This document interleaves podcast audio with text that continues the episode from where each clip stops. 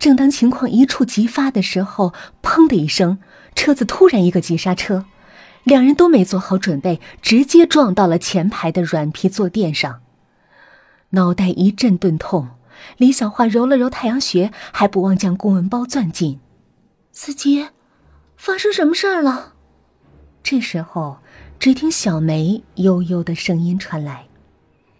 马洛的手还放在方向盘上，惊魂未定的看着前方。他的呼吸极不平稳，整个人如同被闪电击中一般，完全是绷直的。我，我好像撞到人了。马洛回过头，惊恐的对两个人说道。李小花条件反射的推开车门，冲到外面，在出租车的前头有一些血。地上躺着一个七八岁的小孩，头破了，鲜血正从里面汩汩的流出来。糟糕！他下意识的扑上前去，首先检查了一下伤者的情况，心率、脉搏还有，但是偏慢，身上的外伤只有头部和一些擦伤，还好刚才车速不快，及时抢救的话应该有希望。于是他转过身，对一脸惊恐的司机和小梅喊道：“快！”马上打幺二零，记住说清楚地点和伤者的情况。哦，知道了。小梅马上拿出了手机拨打电话。李小花转向司机：“车上有必备的医疗用具吗？比如说止血胶布、酒精之类的。”“嗯，好像有吧，我看一下。”司机如梦初醒，连忙到后备箱去找。大概半分钟后，他拿了一个小型的医药箱。一般来说，出租车都需要配备一个。但很多司机为了省钱都没有准备，还好这辆车设备齐全，这可帮了大忙。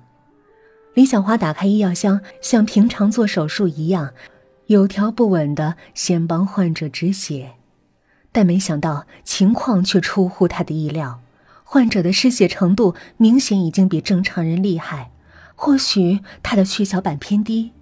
而且更严重的是，他的伤处好像嵌进了一片玻璃碎片，必须要马上取出来，否则的话会出现生命危险。这时候，小梅也出来了。我刚才已经打了幺二零，他们说马上就来。这里比较偏僻，附近没有医院，可能要耽误一点时间。具体要多久才能到？好像说起码也得二十分钟吧。不行，来不及了。李小花回过头来，坚毅的对他们说。你们过来帮忙吧。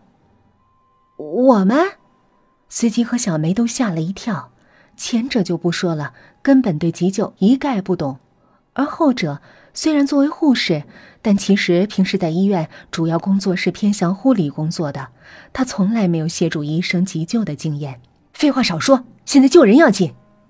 在李小花的一声喝令下，两人顿时回过神来，纷纷凑到了伤者的身边，尽量做出自己的贡献。你帮我准备工具，车上有热水吗？还有打火机、强力手电都给我拿来。啊，好的。几个人分工合作，李小华则拿出了手术刀，试图割开伤口，取出里面的玻璃碎片。小梅看着这个陌生人熟练的手法，不禁啧啧称奇。难道他的职业就是外科医生吗？但是怎么会出现在这里，而且还背着一个奇怪的公文包？刚才自己只是想求救而已，为什么他会那么紧张？在车子的前面，马洛也是一样的紧张。他已经将车头调亮到最亮，并且拿着强力手电。他不知道眼前这个家伙是什么身份。但现在最重要的是这个小孩，刚才真的只是一场意外，他完全不想的。那时候他就想挪动一下匕首，没想到那小孩突然就冲出了马路。天哪，这可是严重的车祸呀！要是因此丧命的话，恐怕自己也面临着严重的牢狱之灾。抢救行动持续了大概二十分钟。随着一阵轻松的深呼吸声响起，李小华终于放下了手术刀，长舒了一口气。好了，碎片已经拿出来了，血已经止住了。也就是说，他没事了，是吗？暂时没事了。李小华拍了拍他们的肩膀，赞赏道：“刚才干的很好，多亏你们，才能及时抢救了他。身后传来了救护车的声音，很快，几个医护人员将伤者送到了车子里。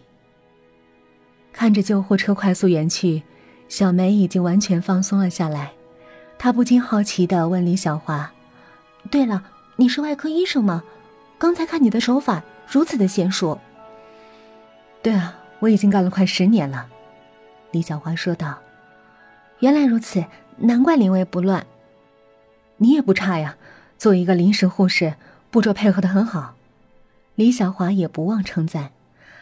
其实我本来就是一名护士，只不过平时主要负责照顾那些年迈的老人。啊，是吗？我一开始以为，以为什么？我还以为你们是抢劫犯，想合伙对我犯罪呢。李小花看了一眼马洛，不是吧？我只是想向你求救。什么？